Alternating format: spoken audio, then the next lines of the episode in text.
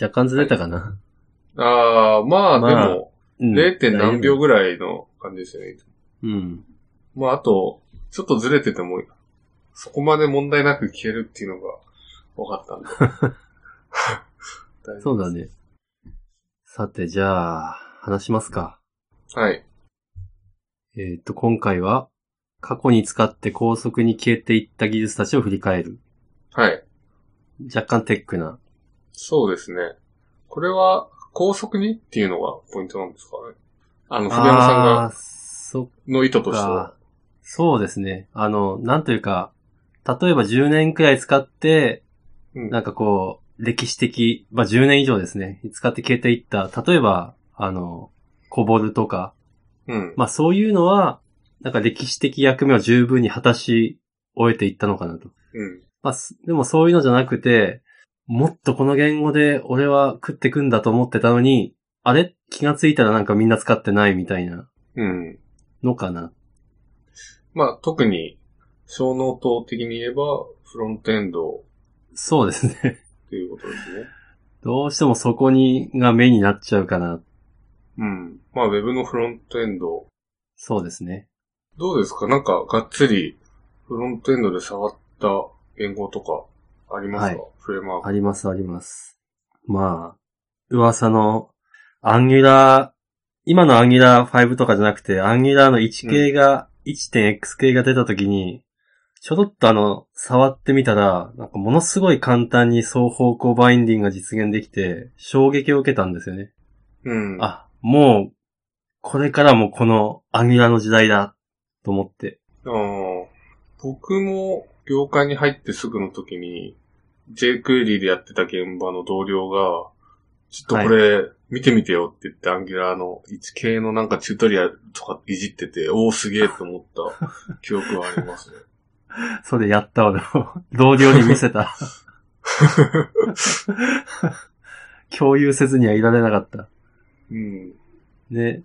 でもまあ歴史を振り返ってみると、結局でもその双方向バインディングこそがあだになって、ここれはなんか複雑なシステムを作るには耐えないってことになって、結局、リアクトが台頭してきたみたいな。うん。そうですね。まあ、リアクトも、その流れに乗ってるかどうかって話ですよね。あの、高速に出てきて高速に消えていくかっていう。まあなんせ Web フロントの技術ですからね、うん。逃れてればいいんですけど、その、この流れというかから。まあ、今の時点で、その、要は Web のフロントエンドで、あの、まあ、リッチな UI を実現する。で、コンポーネント、コンポーネント、一つの塊をコンポーネントと捉えて、それを実装していくっていうことのためにするアプローチの方法ってもう今の時点でん結構あるじゃないですか。そのリアクトだけじゃなくて、はい。ビューとかビューとかもそうですし、あと日本だけかもしれないけど、ライオット JS とか、はい、これはい今はあんま使ってる人いないのかま あ、今の時点で結構選択肢があると。うん。で、うん。なかなか大変な世界ですよね。まあそうですね。いやなんだろう、今、今今で言ったらやっぱりリアクトじゃないですかうん。そうですね。まあ、アンギュラー、アンギュラーと同列に語っていいのかっていう問題はありあますけどそうですね、スタック的に。に。うん。リアクトだったらリアクト、レダックスそうですね。で、なんかレダックス疲れみたいなのがちょっと囁かれつつあるみたいな。うん。っていう噂ありますね。うん。確かにアンギュラー良かったのはそう、そうなんですね。他にいろいろライブラリ突っ込む必要がないっていうのは昔から一貫してたんで、うん。それはすごい私は好きでしたね。なるほど。うんちょっと好きだし、あの、はい最近あの、弊社で、アギラ5を使おうっていう流れもあって、それは割と応援してますね。ありますね。うん。ちょまっとあその、推進本当ライ、ラライブラリ多い問題、うん。いいのかなってすごい、おっさん的にはすごい思ってますね。うん。まあ、そうですね。若手的にはどうですか別にそれはもう普通うーん。なんとも言えないっていうのが正直なところで、あの、こう、基本、ベースにみんなこう JK を使っていて、はい。で、その、まあ、なんかそもそも JavaScript に、あの、なんだろうな。まあ、一般的な言語だったら、まあ、ほぼ実装されてる、あの、ファイル IO とか、まあ、そのはいモジュールの仕組みとかって JavaScript 一切ないじゃないですか。ああ、確かに。っていうのが辛くて、まあ、例えば、なんか require.js とか、Node.js が使い始めてっていう意識 で、で、まあ、あー require.js、で、それをこう、まあ、フロントエンドでも require.js を使って、とかこう、やってたんですけど、まはあ、い、今となっては、まあ、JavaScript の、あの、ES2015、ES6 ですか、はい。で、もうその、リコヤ JS でやっていたことは、もうすべて実装されてしまったので、もう完全に遺産になってしまったっていうところで辛いっていうのとか。 まあ、だからその、なんだろうな。まあ、どっち、 なんか、いつになったら楽になるんだろうっていう感じですよね。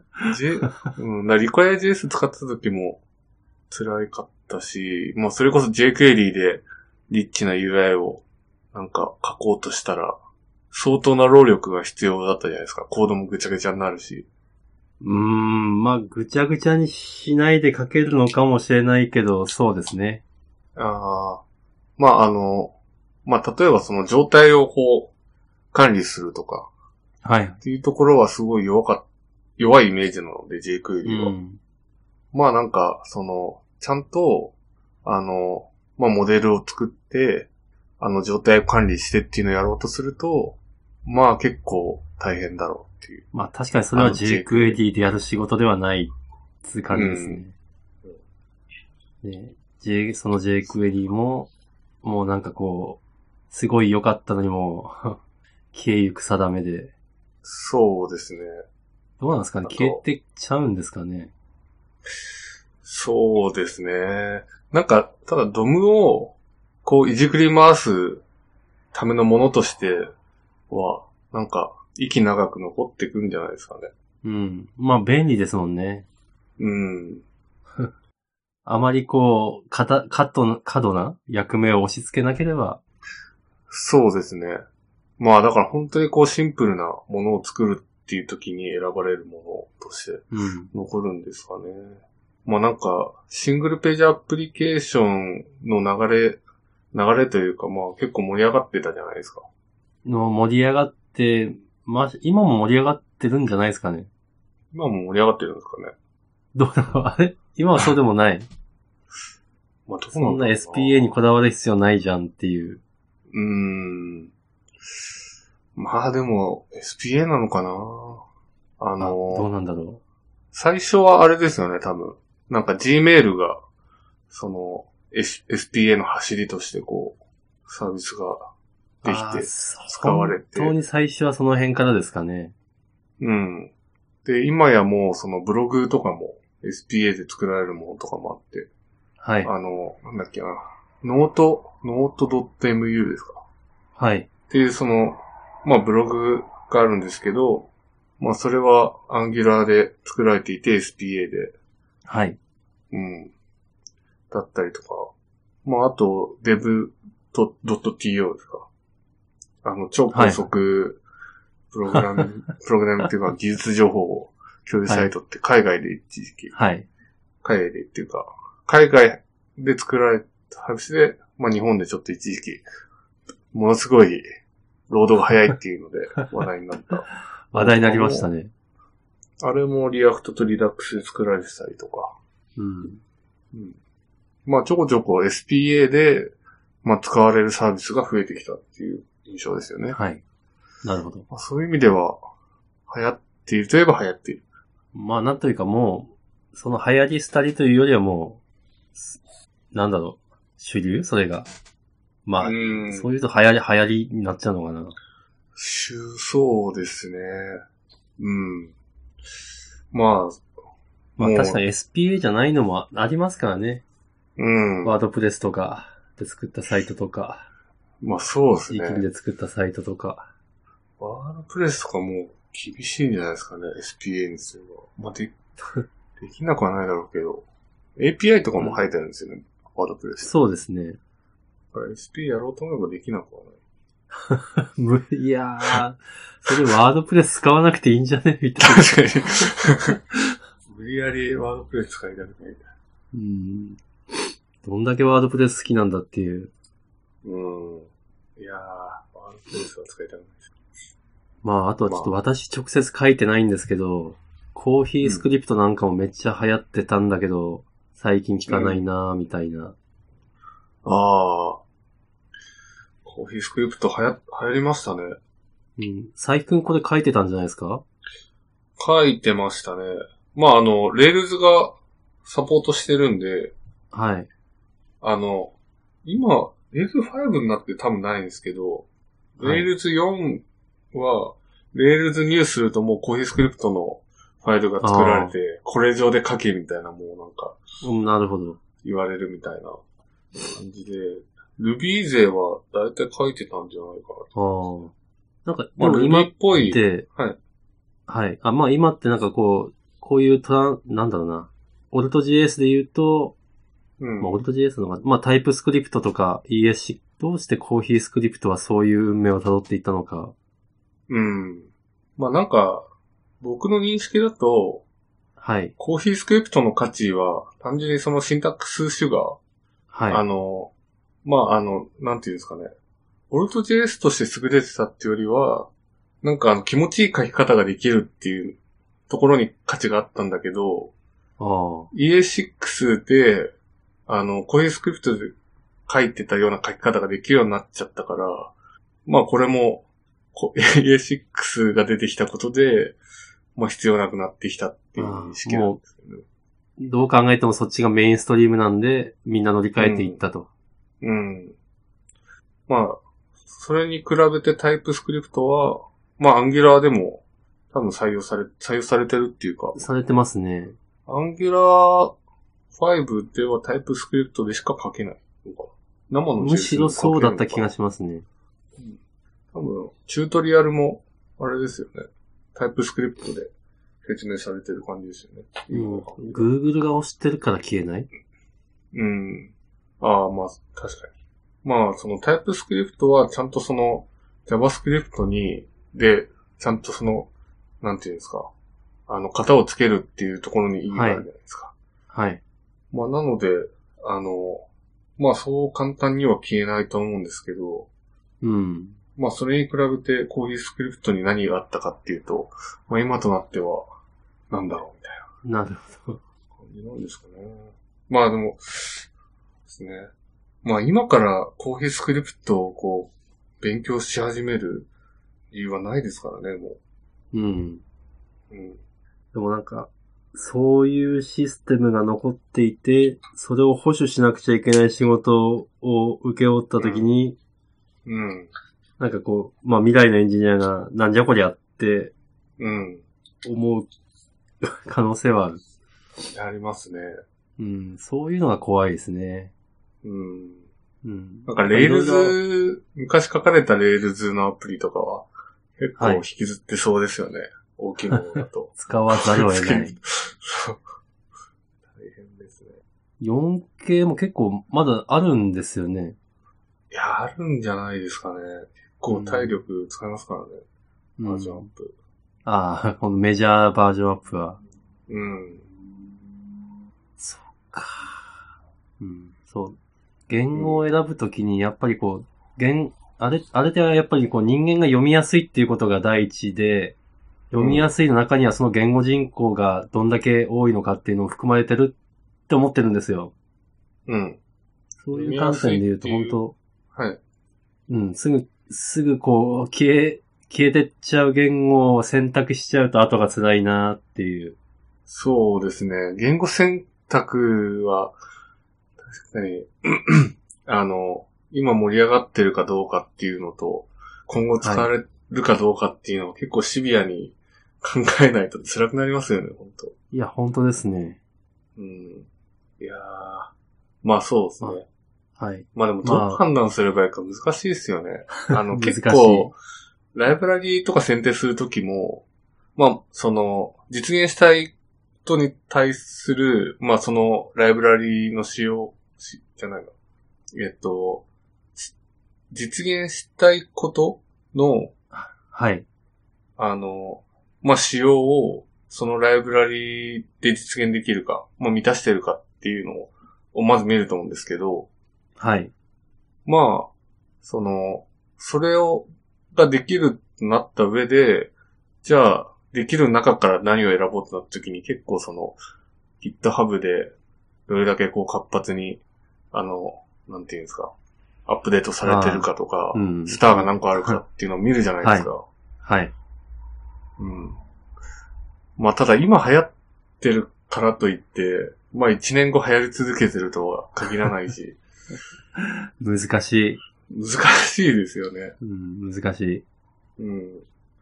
で、さ、なんか、さっと作って、で、そんなに規模が大きくないものならまあいいんですけど、はい。まあ結構そのがっつり作る、がっつり作るものの、まあ選定をするときに、それをこう基準にするのは怖いなって感じで。いや、そうですね、本当まあでもどうしようもないかな、ウェブのフロントに関して言うと。うん。もう、なんて言うんですかね、これ本当おっさん、おっさんに辛いんですよ。 うん。過去に積み上げたものが生きないっていうか、うん。あある意味おっおっさんキラーですね。うん。うん。まあ、確かうん、まあ、なん、ちょっと、 あの、おっさん的には、バックエンドに軸足を置いて、置いて、に。フロント側はちょっとあの、若干距離を置いて眺めるみたいなうん。感じですかね、今のところ。こうなんか JavaScript 書きたくないっていう人は多いですよね。まあ、書きたバくッない。書ク、バッきクエたンくドのない人か。ああ、いますいる、いますよ。ああ。書きたくないとまではい言わないですけど、うーん。ちょっと、ここで学習したとして、その、え、なんだろうな、学習したコストは回収できるのかっていうのはちょっと、うん。ちょっと考えますね。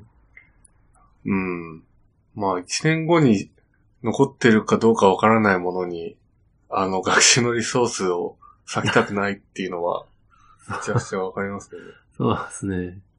うん。まあ、その点ね、あの、iOS で Swift とか、Android でコトリンとかだったら、まあ、一年、まあ、す、二、三、三、いや、三年経ってもまずあるでしょうっていううん。話なんで、うん。どうなんですかでも、そのアプリ界隈でも、そういうのはないんですかね。あ、もちろん、あの、なんだろう、バージョンはどんどん上がっていくし、そのバージョン間の互換互換性がどうこうって話はあるんですけど、うん。なんかこう、なんだろうな、骨、なんかこう、大元のところはそんな変わんないかなと。うん。うんそういう認識。JavaScript ってす、ものすごいこの、なんだろう、言語的な拡張性が飛んでるがゆえに、うん。あ本当なんか違う言語になっちゃうみたいな。そうですよね。うん。そまうあいうのはないかなと思ってます。と、うん。まあ、ポイントはその、まあ、JavaScript の、なんだろうな、こう、コアな、こう API を積み上げることがはい。あまりできない。うんそ。の、フロントエンドをがっつりやると。うん。なんか、それこそこう、リアクト書いてて、リアクトの API にめっちゃ詳しくなっても、なんかもうそもそも1年後は、あの、リアクトその、リアクトのバージョンアップっていうよりも、リアクトそのものを捨ててる可能性があって、そうなると、うん今まで積み上げてきたものは何なんだってなりますよね。うん。まあ、でも、もう割り切るしかないんですかね。あの、 そういうのも含めて、どうするかっていうのを作る前に考えとくべき。そうですね。もうどうしよう、うん、しょうがないかなっていう、思いますね。うん。まあ言ってもリアクトは、もう4年ぐらいですよね。多分リリースされて、そこあそ、もうそこ、んな経ちますか。息が長いというか。おーうん、そうですね。リアクトネイティブとか派生もしてるし。そうですね。うん。確かに。そう、派生してるのは大きいですよね。うん。まあ、まあ当面大丈夫かな。うん。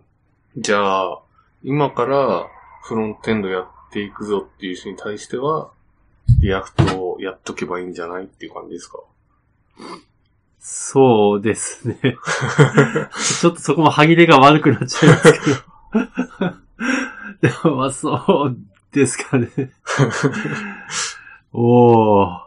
改めて問われると、 すごく答えづらい。うん。まあ、じゃあ、リアクトというか、まあ、JavaScript 関連はその辺でうん。はいいい。ですかはい。あとは、Java? Java は聞いてない。 Java。なぁ Java は、まあ、全然使われてはいるんですけど、いるけれど、Web のフロン、まあ、Web のサービスを構築するための言語としてはっていう感じですよね。うん。本当私は聞かないなぁですね。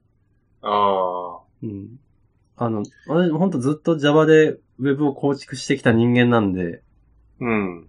ただ、10年くらい前に PHP とか Ruby とか、そういうスクリプト系の言語が台頭してきて、うん。こういうなんかコンパイル系の言語は Web から駆逐、まあ、きまあ、そうですね。多分エンタープライズ系では使われてるんでしょうけど、普通にう Web サービス作る場面からは消えていった感があるかなと。そうですね。なんか、本当に、かなり昔に作られて、はい。で、まあ、その、ずっと動い、Java で動いてるっていうのを聞いたことあるんですけど、はい。まあ、その、今、今から、あの、一から作るぞっていう時に、Java が選ばれるっていうのは聞かないですよね。まあそうですよね。そもう、スタートアップとかでもう、まず選ばれないんじゃないですかね、う Java ん。選ぶ理由が、そう。理由が ない。うん。スタートアップは今でもやっぱレールズが強いんですかねサービスあをあ、作るなんかっていう、のは私もそんな感じがしますね。うん。若い人はレールズも、まずその作りたいサービスがあって、じゃはあいそれを作るために一番早くできるものは何何かっていうので、レールズを勉強して、レールズで作るっていう感じなんですかね。うん。そうですね。まあなんそれかそう、 PHP か。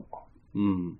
まあ、なんでしょうね。今ほど本当 Web が複雑じゃなかった頃でも、Java って結構めんどくさくて、本当、うんこん、あの、ワーファイル作んなくちゃいけないし、なんかうん、いろいろ XML に書かなくちゃいけないし、あなんあかそこに PHP が現れて、ポイッとファイルを置くだけでも、あ、ページ表示されるみたいな。うん。うん。やっぱ、手軽さには勝てなかったかな。それ結構大事ですよね。うん。レイルズもそうですよね。まあそうですね。うん。まあレなーんかルズ気なんで。がついたらある程度の規模のサイトを簡単に構築できるみたいな。うん。うんなんか、3回か4回コマンド叩けば、なんかもうクラットがじ できててみたいな感じですね。はい。レールズは。その手軽さには勝てない。いうん。や、Java はいい言語ですよ。 言って。ただ歴史があるゆえに、私から見るとなんか、なんかもう最近の言語の流行りの、あの、ヌルセーフというか、うんオ。プショナル型みたいなのは導入されたんですけど、うん。後から導入されたがゆえに、なんかすごい強制力を発揮しきれてないみたいなうん。ところがあったりして、うん。今やっぱな、私も Android アプリ書くなら今ならもうコトリンかなとか思っちゃいますし、もう、あれなんですか。アンドロイド界隈でも、Java はもうあんまり選ばれない感じなんですかでもそれ、それはそんなことはないと思いますね。まだ、まだ全然 Java の方が多いとは思いますし、きっとそんな消えないんじゃないかなとは思うんですけど、うん。私は積極的にはもう Java で書かなくていいかなっていう感じはしますね。うん。うん一から作るなら、そう、一から作るなら。やっぱシンタックス楽だし、コトリンの方が。うん。あとはその、やっぱこう、ヌルポ対策がちゃんと気が利いてるうん。のがいいかな。ヌルポがですヌかルポ。 そうですね。なんか、僕の世代でギリギリ知ってるぐらいなんですかね、なんか。ああ、そっか。うん。言わないかも。おっさん用語になってる。 いや、ほんともう、何かするとすぐヌルポイントエクセプションが出るんですよね。うん。いやー、ほんと懐かしいな。 いや、でも、それは親切ではあるんですよ。まあそうですね。 iOS アプリなんか書くと、なんか何も言わずにダンと落ちて、それあれってこうログを追う、追うみたいな。うん。それに比べると、あの、Java は一応こう、エクセプションが出ましたよって、ちゃんと、なんですかね。アプリは、アプリは落ちないっていうか、ちゃんとエラーは出るけど、まだハンドリング可能な状態なんで、うん。うん。いや、本当あれ、あの、アプリを書くんなら両方ともやると結構性格の違いが分かって面白いですよ。ああ、なうるほん。ど。うん。iOS の方が完全に優れ、やっぱ iOS が優れてるところもあり、Android の方が優れてるところもありみたいな。うん。ちょっと Java からずれますけど。まあ確かになんか、どっちも知っておいた方がいいってよく言いますよね。うん。そうですね。アプリの人は。まあ、なんていうか、そうちょっと言語から離れると、 デザインっていう観点もあって、あの、フラットデザインとかマテリアルデザインとか、うん。あそこにも流行り廃りがあるんで、ありますね。うん。まあ、どっちも触っといた方がいいだろうなみたいな。うんうん。デザインか。そう、あの、なんですかね。アンドロイドって、あの、昔は物理ボタンが3つついていてって知ってますいや、知らないです。ついてたんですよ。物理的なボタンが3つぽついてたんですよ。はい。今はもうソフトウェアのボタンで代替されてますけど、うん。まあそれが戻ると、ホームと、あとメニューボタンっていうのがあって、おう。私はこれすごい良かったんですけど、あの、アンドロイドを作ってる Google の人は気に入らなかったみたいで、それはソフトウェアで制御できるんですかそのボタンを。制ソ御フってトいウうェかアでも制御できます。もちろんもちろん。うん。そう、なんですかね。物理ボタン自体がまず廃止されて、ソフトウェアのボタンになって、で、メニューボタン自体が廃止されて、タスクボタンになって、みたいな。なんかあれですね。大変そうですね。あの、うん。あ、そう、あの、長押しが表す、なんだろう、長押しによって操作、できる操作っていうのも意味付けが時代とともに変わって、みたいな。うん。昔だと長押しするとなんかめ、その、なんだろうな、アイテムに対してできる操作がずらざっと出てくるみたいな、うん。アンドロイドの話なんですけど、だったんですけど、今は長押しは選択みたいなね。あうん、でもそうするとそのアイテムに対する操作ってどうやって出せばいいんだみたいな。ーうん。うん。なんか、その辺なんかあん、私はなんか iPhone、iOS の方に Android が寄せてってるのかなっていう印象を受けますけど、うん。あそこ寄せる必要がなかったなぁと、個人的には思っている。 いやー、なんか、いろんな世代に対応するアプリを書くとき大変そうだな と。そうですね。そうですね。難しいな闇っぽいですね。うん。 IE の闇みたいな。うん。両方触ってると本当あの、iPhone の、あの、デスデスクトップって言っていいんですかね。あの、アイコンがいっぱい並んでるところが横スワイプじゃないですか。そうですね。うん。Android は、まああれ、あれはドロワーって言って、うん。まあ、なんですかね。まあ、あるんですけど、最初は縦スクロールだったんですよ。おー。それが iPhone に寄せてってなんか最近横スクロールが多くなってきてるんですけど、あ、最私は近な絶んで対すか縦スクロールの方が便利だろう って、今でも堅くなに思ってる。 え、スクロールは縦じゃんみたいな。縦だったんですね。うん。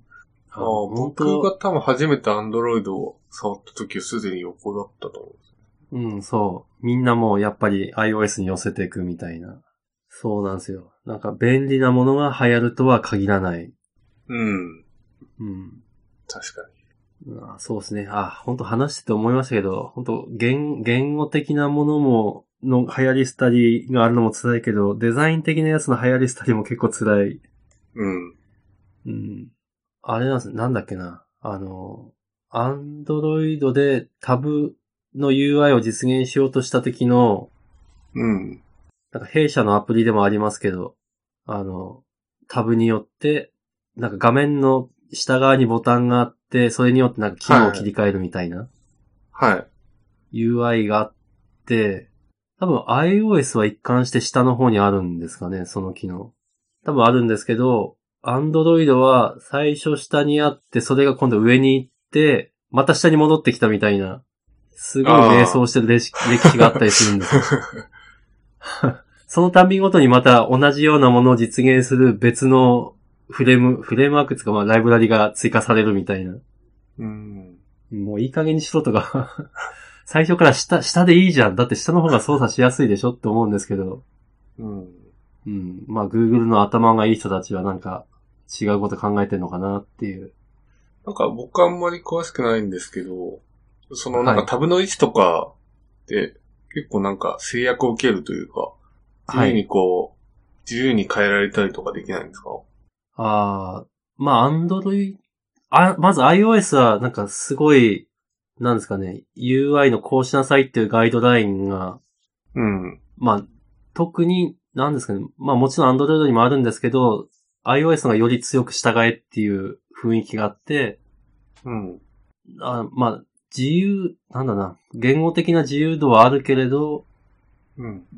まああんまり許されない感じですかね。それに従わないと、ひょっとしてあこのう、審査通ならんない。か、 警告が来るみたいな。まあ、審査通 らないの。うん。なるほど。その点 Android は、あの、審査ほぼフリーパスみたいなとこあったりする ので、ださっきのタブで言うと、あの、その、もちろんその規定に従わな従わないこともできるんですけど、うん。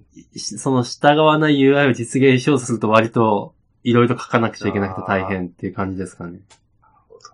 いやー、なんか、サーバーアプリケーションって楽だなと思いました。そうですね。俺はあの、あれ、JavaScript をあんなに 変わ、変わってばっかりじゃんって叩いてたのに、 アプリも変わってるじゃんみたいな。いやー、審査、そう、審査通らないといけないんですよね。そういえば。そうですね。iOS は特に。 iOS だと、特にそう。うん。まあ、Android も有料アプリの時は結構審査されたりはするんですけど、ちょっと私それは経験してないんで。うん。 iOS、Android の話が出ましたけど、はい。なんか、あの、まあ、ハイブリッドにアプリを作れるものが、まあ、今で言うとリアクトネイティブとかがそうなんでしょうけど、そうですね。まあ、それも結構、あの、歴史がありますよね。ありますね。アパッチ、なんか JavaScript コルドバみたいな。うん。JavaScript でハイブリッドのアプリが作れるっていうので、多分コルドバがあって、これちょっと触ったことがあるんですよね、仕事で。そうですね。コルド、で、そのコルドバの上で、あの、なんですかね、この iPhone とか Android っぽい UI を、UI のパーツを提供しているのが、Ionic だったり、あと、まあ、温泉 UI っていうのがあったりするんですけど、うん。まあ、なんか、私も、それもなんかこう、一時期こう山がやってきて、今はもう去ってったかなっていう印象を受けてます。アイオニックは、コルドバの、なんていうんですかね、上位互換みたいな感じなんですかあ、15月、コルドバの上で動くものあー。コルドバが、その、なんだろうな、ネイティブアプリっぽく、うん。ウェブユー、ウェブビューか、うん。を動かすベースで、その上で、このアプリっぽい、例えばボタンであるとか、はいはい。あの、ラジ、まあ、ラジオボタンとか、うん。そういうパーツを提供するのがアイオニック。あー。へえう。ん。なんかす、私、一時期、アンドロイ、アンドロイドも iOS も一人で面倒見てた時があって、うん。でもそんなの面倒見れるかって思って、そういうどっちもかけますよっていう技術としてこのアイオニックを使ってたんですけど、はい。やっぱり、あの、 まあ、所詮 Web ビューなんで、うん。すごい制約があるんですよね。うん。うん。制約あるし、あとさっき言ってた話で、あの、iOS も Android も本当にそれぞれ最適な UI って、同じかって言ったら同じじゃないんですよね。うん。あそもそも同じものを一つの、なんだろう、アプリで提供するっていうのは無理がある。うん、なんか直感的に無理がありそうな感じしますよね。うん。なんかですね。あの、JavaScript のライブラリーで、こう、いろんなブラウザに、あ、なんかそのブラウザによって、その JavaScript の挙動が違うっていうところを、はいな。んかそこの際をこう、ライブラリがうまうまく吸収してくれみたいな感覚とはちょっと違うなと思いますね。なんか直あ感、的違に。いますね。あの iOS となんだろう Android の、うんそんな 吸そうで収すそしうですきれないやろあっのて人い人う。使う人間に対しての話なんで、うん。そして、なんか実際ものすごいうまいか、うまく書いたとしても、ネイティブアプリと使用感を比べるとどうしても差ができちゃうみたいな。うん。うん。あそこまでヌルヌルにはできない。うん。今はそんな使われてないんですかね。うん、あーごめんなさい。私は、 私の中で終わってるだけ で、実際は使われてるのかもしれないけど、うん。今だったらちゃんとやっぱ iOS は Swift で書くし、Android はコトリンで書くかなっていう感じですね。あとはもう本当私使ってなくて、申し訳ないですけど、リアクトネイティブなのかなうん。うん。うん。すごいなんか理想は高くて良かったんだけど、ちょっと残念ながら現実にはまだ早かったのかな。うん。まあ、リアクトネイティブも、なんか、その、リアクトネイティブも、あはい。の、ネイティブの言語も使ってる人の話を聞くと、はい。まあ、どうやら、あの、なんていうんですか。スイフトが書けるなら、スイフトで書いた方がいいし、あコトリンとか Java が書けるなら、そっちで書いた方が結局いいっていう噂ですけどね。あ。まあそうっすよね。そうなっちゃいますよね。なんていうか、なんですかね。UI の部分と、あと、その UI から切り離された、例えばウェブで言ったらバックエンド的なところうん。の層があって、バックエンドのところは もし iOS と Android 共通で書いていいんであれば、そういうの使えばいいのかな、とは思います。でもあー UI はな、UI はちょっと厳しいな。うん。厳しそうな感じしますね。うん。でもまあ、リアクトっていうくらいだからきっとその UI のところ書くやつなんですよね。うんあ、わかんない。ちょっとあんまり自分がしあんまり触ってないものに関して言うのは、 あんま良くないな。まあ僕もリアクトネイティブ触ってないんで、なんとも言えないですけどね。そうですね。まあリアクトネイティブも結局そのリアクトのコードを使えるかっていうとほぼ使えないみたいなんで。あ、そうなんですか。うん。ウェブでリアクトで書いて、じゃあこれをリアクトネイティブに転用するかってもできなくて結局、一から書かなきゃいけないっていうのを聞いたんで、ああ。ああまあ、じゃあリアクトっぽく書けるだけかみたいな。うん。なるほど。なんか、夢としては、あの、まあ、ウェブを、ウェブのフロントエンドをリアクトで書いて、そのコードをまるっとこう、なんか、コピーして、リアクトネイティブに持っていって、ポチってこう実行したら、 アプリも動きみたいな。こうウあーェブやってる人間からすると、なんかそれがすごい、なんか、いいなと思うんですけど、いいなってい まうか、あそそううですねいう世界が実現したらすごい楽だなと思うんですけど、うん。まあ、現実は残念ながらそん甘くはない。うん。なるほど。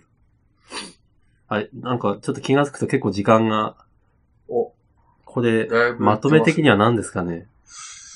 まとめですかまとめ。まとめどるうしよと、うかな。こういう話は後から言える話であって、うん。今現在やってる身としては流れに身を任せるしかない。そうですね。うん。まあ、その、なんか、後々のこう、補修のコストとか、はい。ちゃんとこう、見えないコストというか、こう、後はになってわかるような、まあ、今話したようなコストって結構あるので、ありますね。うん。まあ、そういうコストも、ちゃんと加味した上で、まあ、なんか計画を立てるというか、わ かんないいけど。や、 難しいけどそうですね。 難しいな。まあ、そうですね。割り切る、割り切るですかね。うん。あれかなあの、うちの栄山さんの意見を取り入れて、全部 C シャープで書く。ああ、なるほど。C シャープでフロントエンドが書けるみたいな、なんか、バズってましたね、最近。ちょっと、 ちょっと、またうちはネタ入れちゃいました。すいませ ん。そう。栄山さんはインフルエンサーなので、そうですね。これからもちょっと広めていただいて、よはい。よろしくお願いします。ろしくお願いします。はい。じゃあ最こ後のところですちょっかはい。とはい。 そのところですかね。最後に、では、あの、はい。もう一つあるんですよね。話すことがそうですね今日は。あの、前回あの、佐伯くんがエージェントに会ってきたっていう話を聞いて、で、おっさんもなんかすごいそれで刺激を受けたんで、そのお刺激が、熱があるうちにと思って、私もちょっとエージェントに会ってきましたっていう話を、おーちょっと最後に。はい。いいですね。はい。転職エージェントですかそうですね。なんか、すなん、なんて言うんだろう。あの、サイトに登録してっていうんではなくて、うん。なんかエージェントの人が絞ってくれた企業に会うみたいなやつなんですかね。うん。うん。で、まあ、まずはその、エージェントの人といろいろ面談したんですけど、はい。まずですね、こう、 そもそも、アラフィフのおっさんに、そんな求人なんてあるのかっていう話をすごい心配して 気に入ったんですけど、うん。まず、あの、45、6くらいなら、まあ、あるんじゃないと。ただ、50を超えたエンジニアは扱ったことがありませんっていう話でした。おーうん、まあなんかその辺でも、ちょっと若干こう焦りというか、いい刺激をもらったなみたいな。及川さんの話なんかもちょっとしたりしましたね。おーうん。でもまああの人はもう、ちょっと違うステージの人だからみたいな。なんか、その、エンジニアとしてっていうことですよね。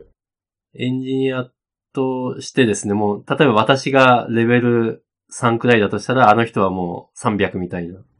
うん。うん。エージェントにあった、その、はい。まあ、あの、なんかエンジエンジニアとしてどうかっていうのと、はい。まあ、あと、なんていうんですか、マネージャーというか、ああ、はい。っていう面でも話したんですかあー、そうですね。いや、もう私が、あの、もう私はコードを書きたい人間なんですっていう体で会いに行ったんで、うん。あんまりマネージャー職の話は出なかった、出ませんでしたね。うん。なるほど。うん、ただ、あの、そういうシニアなエンジニアっていうと、やっぱこう、及川さんが、 やっぱものすごい目立ってるんで、ちょっと話に出たと。で、まあ、ちょっとこの話にはオチがありまして、はい。よし、やるぞ。俺もこうレジュメを書いて、じゃあ企業に訪問するか、と思ってたんですけど、 うん。あの、そこから先連絡来なくなったっていう なるほど。オチがありましたと。履歴書を送っ、履歴書っていうか、職務経歴書を送って連絡が。あ、いや、あの、職務経歴書を書くためのフォーマットを送りますよっつって、その後そのフォーマットが送られてこない、おーみたいな。 あれ、こうなるほどもうものすごい熱があ、熱を入れた話をしたはずなのにな、みたいな、お互いに。うん。でもまあ、でも、でもそれが現実かなとも思うんですよ。だからまあ、あの、若手の細工にはまだ関係ない話かもしれないですけど、いえもしあの、えっと、この、あら、このおっさんと若手の間にいるエンジニアの方がもし聞いていらっしゃいましたら、ちょっといろいろ考えておいた方が、こうアラフィフになる前にいろいろ考えておいた方がいいよっていうアドバイスはできますかね。なるほど。はい。もちろん私もこれであの、自分の市場価値を測るのを諦めるつもりはなくて、うん。また継続してやっていこうとは思ってます。なんか、じゃあまた他に何社か、うちのエージェントと会ってっていうのはやろうと思ってる感じですかはい。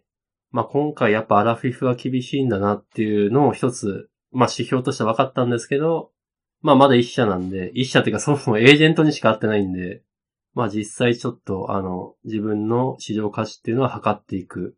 あの、その企業の採用担当とかにあって測っていくっていうのは続けていきたいなと。なるほど。はい。いちなみに転職の意思はや、天井の位置は基本的にはないです。ないんですよね。ないってことで聞いてましたけど。はい。あ、なんかすごい積極的に聞こえたらちょっと、あの、 念のた エクめス。キューズしておき ますが、そんなことはありません。はい。あの、あくまで市場価値を測りたいという意味です。うんはい。あの、もし会社の人が聞いていても誤解ないようによろしくお願いいたします。まあ、今の時点でリスナーは大体社内の人な ので、まあ、ほぼ社内、社内の人に向けて喋って、社内の人に向 けて、エクスキューズを取るという感じそうでですねお送りしてますけど、はい。あの、別 に脱出しようとしてるわけではないです。はい。変な汗が出る。じゃあまたなんかはいちょ、お互い、こう、社外の人と会って、どういう刺激を受けたみたいな話があったらしていきたいですね。そうですね。それは継続してやっていきましょそうして。やっていきましょはい。じゃあ、そろそろいい時間なんそんでなとこ。はい。はう。いじゃ。あ、じゃあ今回このくらいですかね。お疲れ様でした。はい。お疲れ様でした。